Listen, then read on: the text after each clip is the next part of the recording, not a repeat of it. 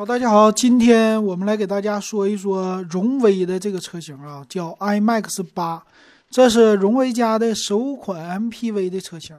这个车型呢，这几天吧，也算是这一个月吧，刚上市的车型，很新。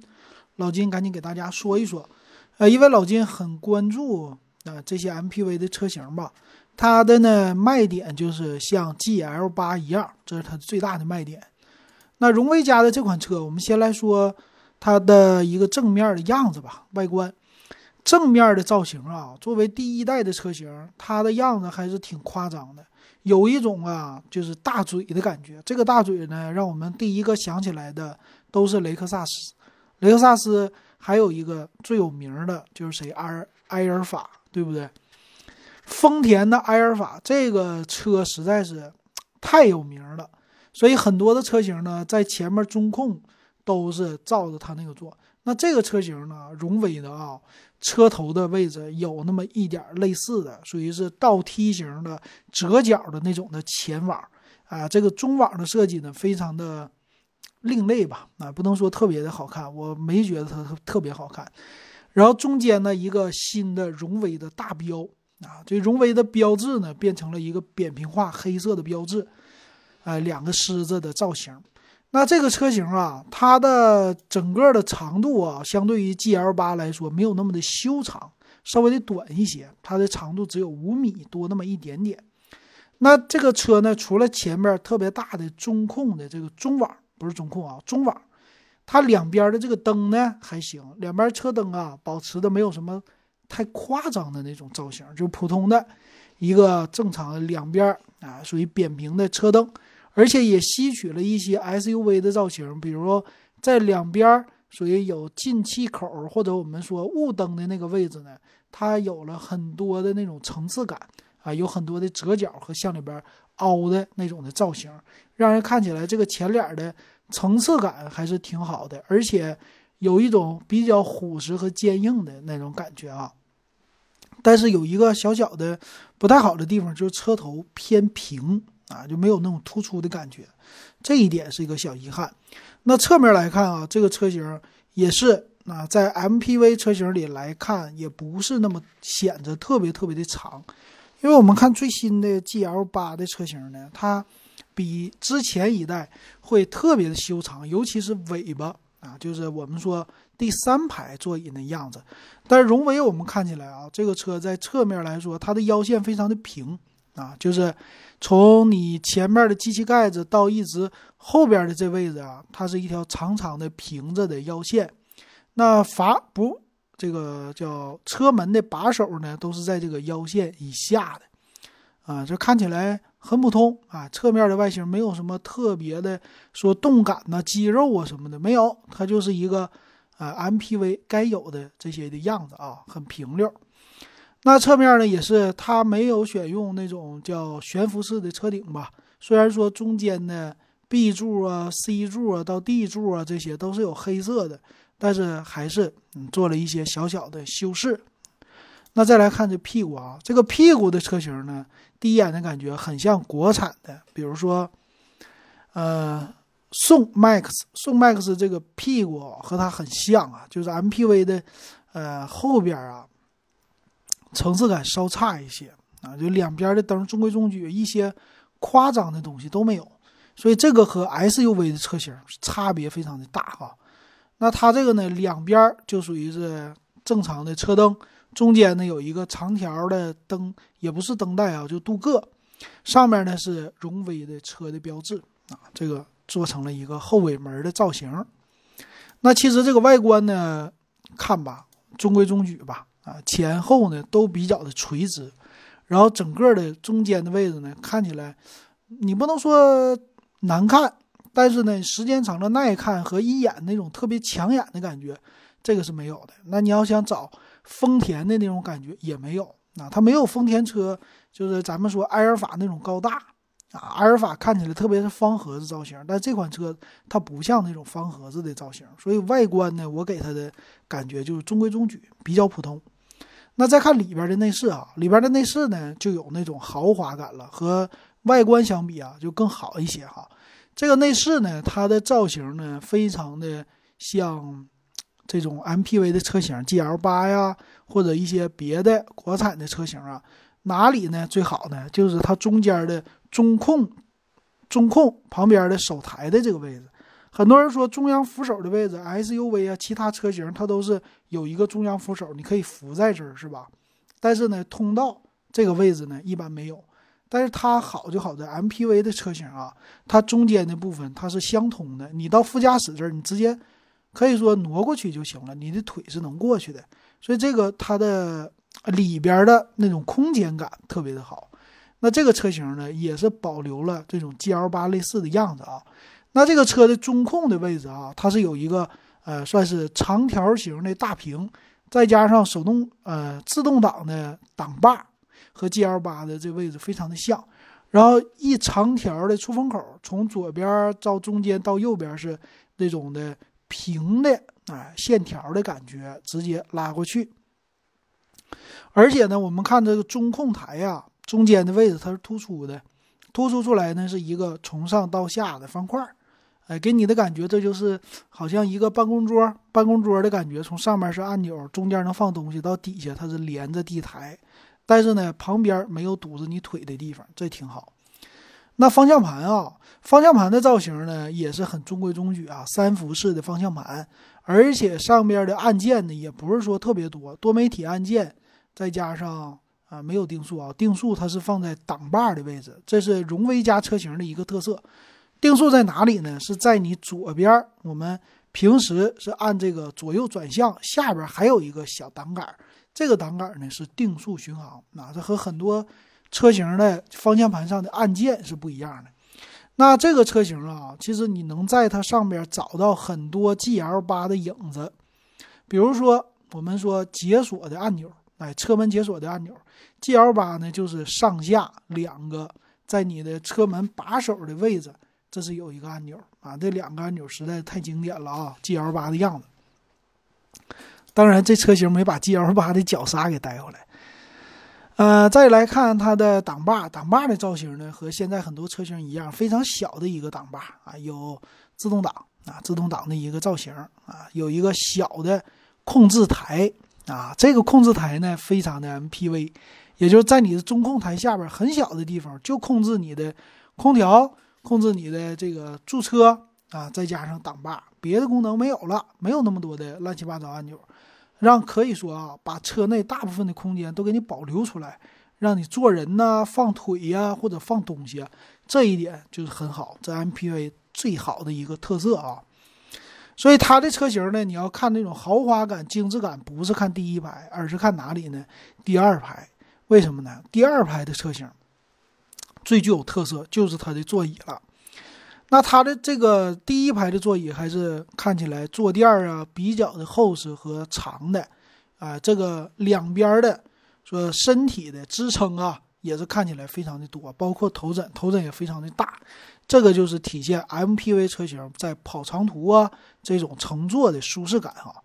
那第二排的特色就非常好了，第二排呢它座椅有两套，一套是全黑的内饰，再有一套呢就是蓝色加。白色这种的内饰，那肯定蓝色、白色的它的哎那样子特别的好看，但是呢不经脏。但是黑色内饰呢，相对于来说比较的经脏哈，耐用。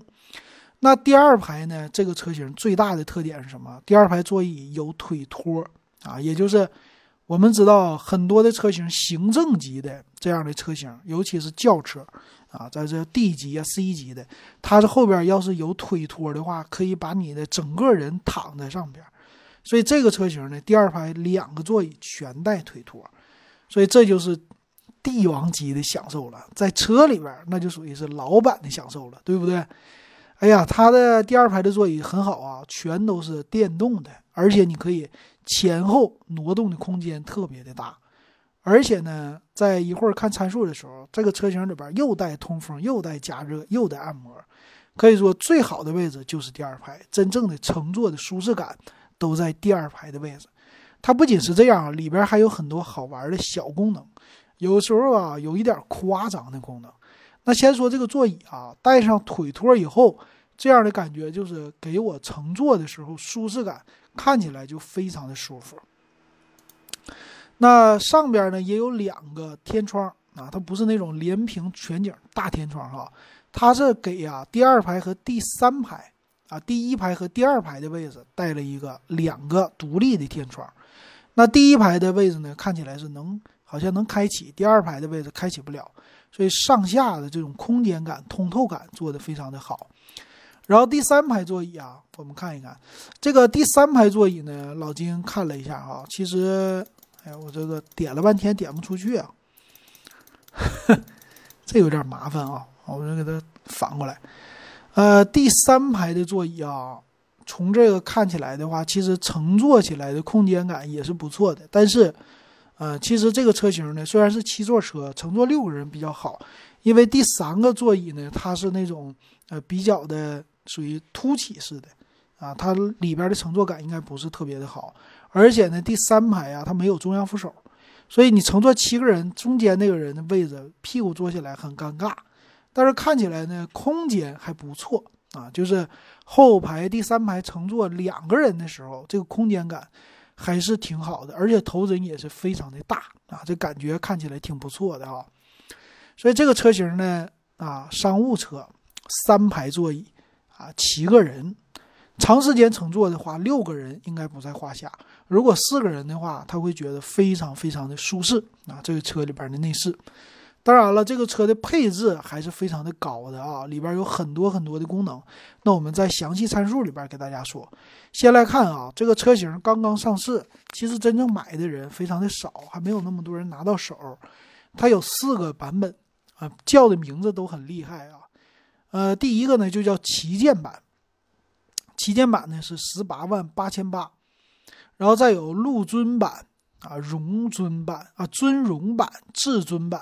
分别是二十万三千八、二十二万三千八和二十五万三千八，最顶配的车型也就是二十五万三千八了。但是呢，给的东西特别的多，能看出来啊。呃，这个荣威呢，在 MPV 上面是下了很大的一个血本的啊。那我们来看看吧，它的详细的参数。首先来说发动机啊，这个车的发动机呢是 2.0T 的涡轮增压发动机。这个发动机啊，它是四缸。啊，发动机它是用的最大马力二百三十四的，二百三十四匹，最大的功率一百七十二千瓦，呃，转速呢在一千五百转的时候就可以达到这个涡轮的介入了。可以说这车型开起来这动力啊应该还是不错的。加的是九十二号汽油全铝的发动机，缸内直喷的技术，符合国六的这个技术啊。那整个的车长啊，它是五米一六啊，呃，五米零一六，其实不是特别的长啊。这个在停车的时候还是应该比较好停的，比 GL 八。车宽呢一米九，车高呢一米七八，轴距呢达到了三米，这轴距是非常非常的大啊。车宽其实应该也 OK 了。那并且这车是。五个车门加七座的造型，并且两边是侧滑门。这个侧滑门呢，在最低配的都给你配上电动侧滑，这个真是难得啊。那整个车型的整备质量哈是两吨多那么一点点，是二零五八公斤，最大载重的二点六吨。油箱呢是七十升的油箱，其实油箱并不是特别的大。那再来看这个车型的变速箱，用的是八 AT，全系都是八 AT 哈。那我们一会儿看看，呃，这个车型不一样的地方到底在哪里？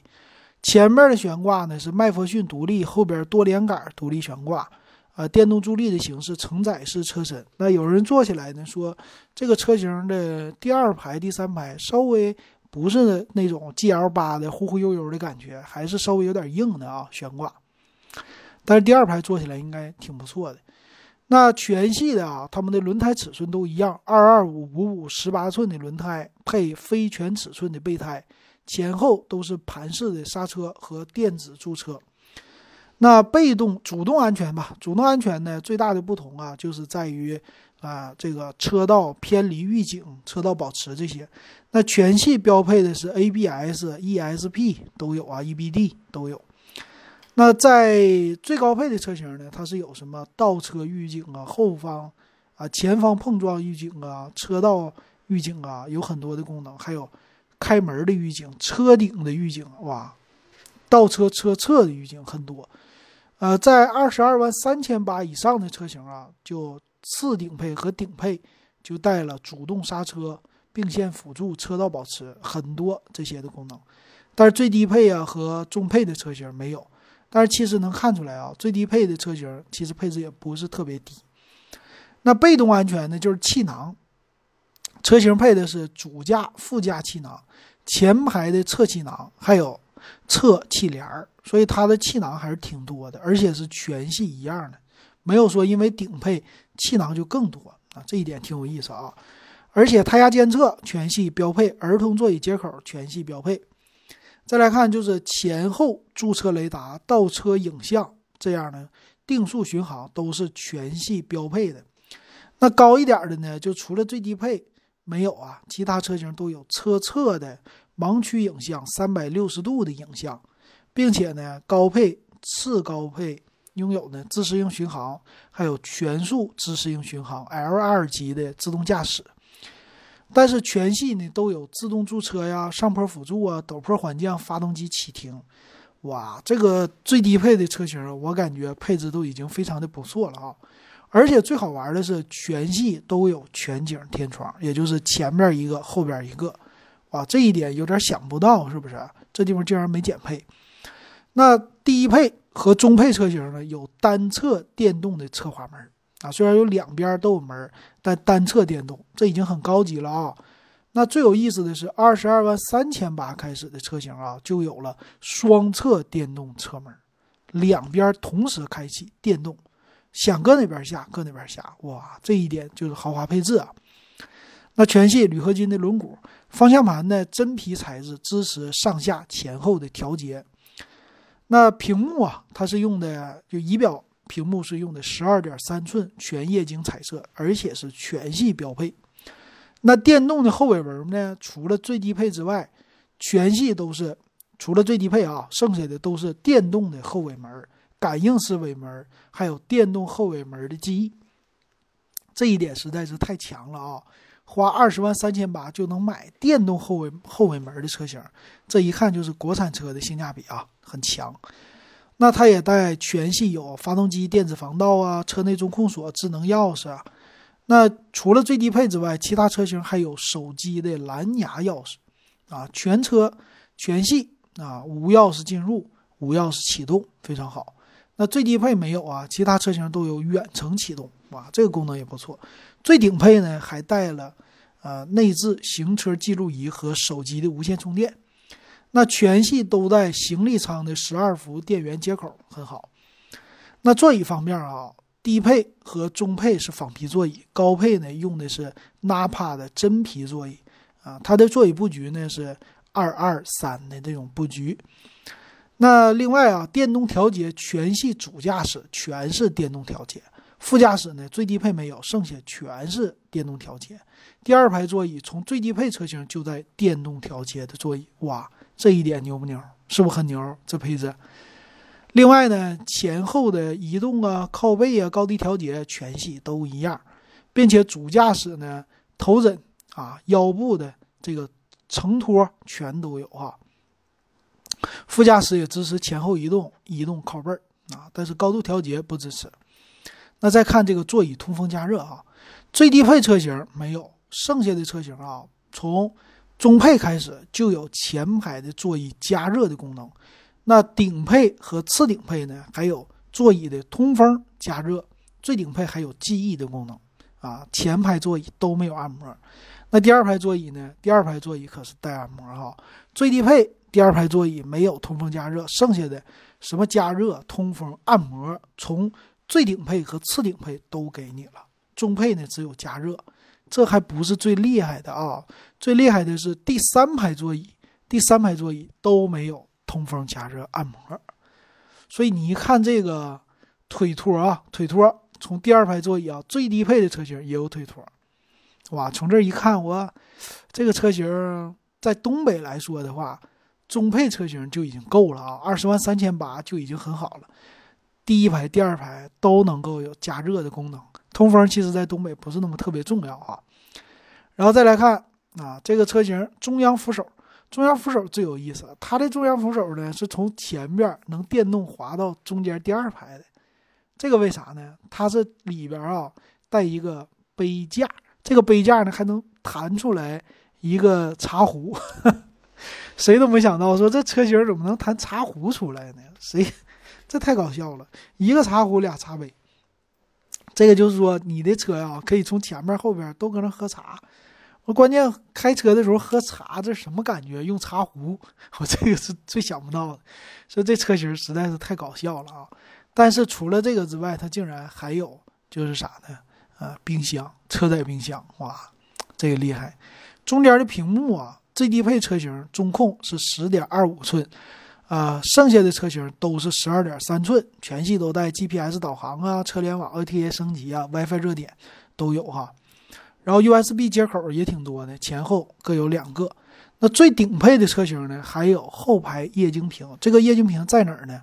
是在你的前后两排的座椅上啊，座椅的位置有一条小长的小长条屏，这长条屏能控制歌曲的切换呢什么的。哎，这个其实我觉得就是花里胡哨啊，没有什么特别的用处。但是音响方面呢，最顶配的是博士的音响啊，这个牛啊。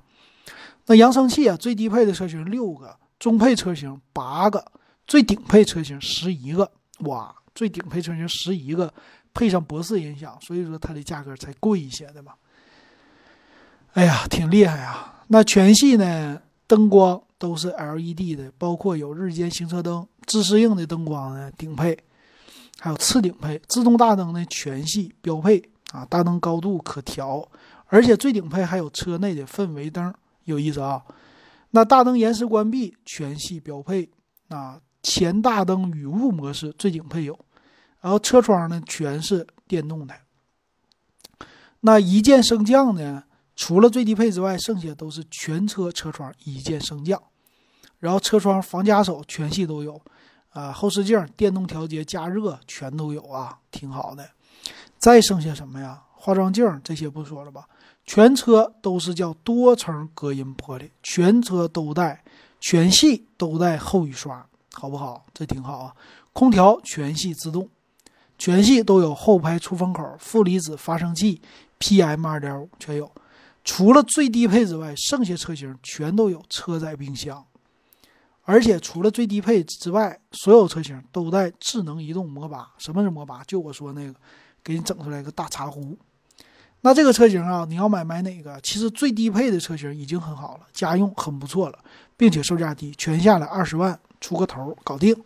但是呢，为了享受一些豪华的功能啊，买一个中配车型就够了，就是二十万三千八这个车型，啊，全下来的话二十二万左右吧，应该这个还是性价比挺突出的。最低配我估计不好买吧。那至于次顶配和顶配这两个车型呢，就适合想要它的所有的功能的，尤其是顶配车型，二十五万三千八，全下来二十七八万，这个价格啊，跟 GL 八比肯定是不贵的啊。那它的竞争对手是谁？我看了一下网上说的啊，这个车型呢，它的样子啊，说开发团队都来自于上汽的 GL 八团队，就是上汽通用的。所以给荣威开发出来这个车型，那它跟 GL 八呢会抢一些市场吗？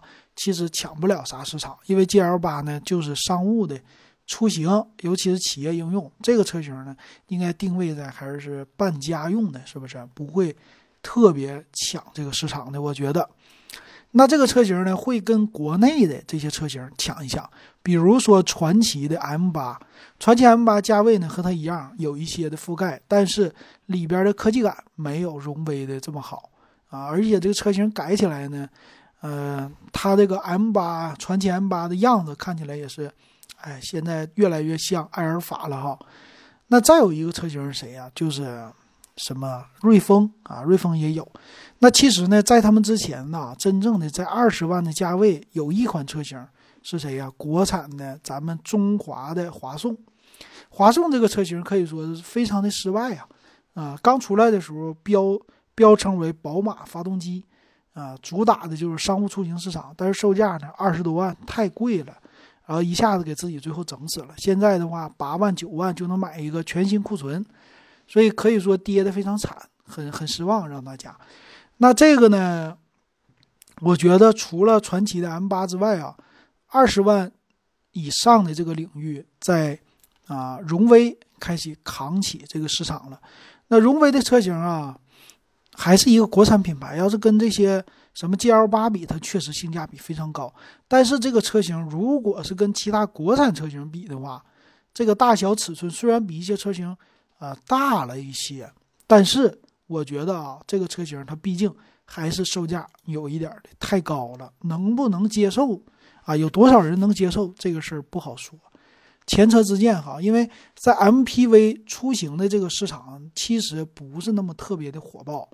不像说的二胎家庭一定要买这个车，因为很多人去买七座的 SUV 车型了，七座的 SUV 便宜的车型一大堆，但是这个车型呢，给你的看起来还是又顾着家用，又顾着一点商务，而且科技感、豪华感又非常的多，所以很多人呢，其实还是比较的关注这款车型的。但是荣威家的车型还主打的价位还是 SUV。之前前车之鉴，它的 RX 八这个车型属于是那种大越野的啊，城市的 SUV 带大梁的，啊，当时出来的时候售价也不高啊，十七八万、二十万出头，其实和这个 MPV 他们俩的价位很像。